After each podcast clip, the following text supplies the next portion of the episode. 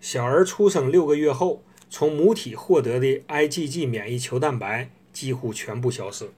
此时易患感染，最常见的就是呼吸道的感染。幸运的是，现在老百姓都知道不能随便给孩子喂抗生素，特别是广谱抗生素，因为广谱抗生素能破坏肠道微生态平衡。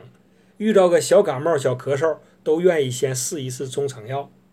可家长们看到儿科中成药琳琅满目时，反而感到一头雾水。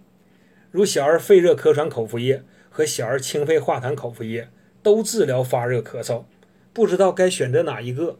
其实非常简单，小儿肺热咳喘口服液处方里有养阴药，所以适用于口干口渴的患儿；而小儿清肺化痰口服液，顾名思义。处方里有降气化痰药，所以适用于喉中痰鸣、类似轻度哮喘的患儿。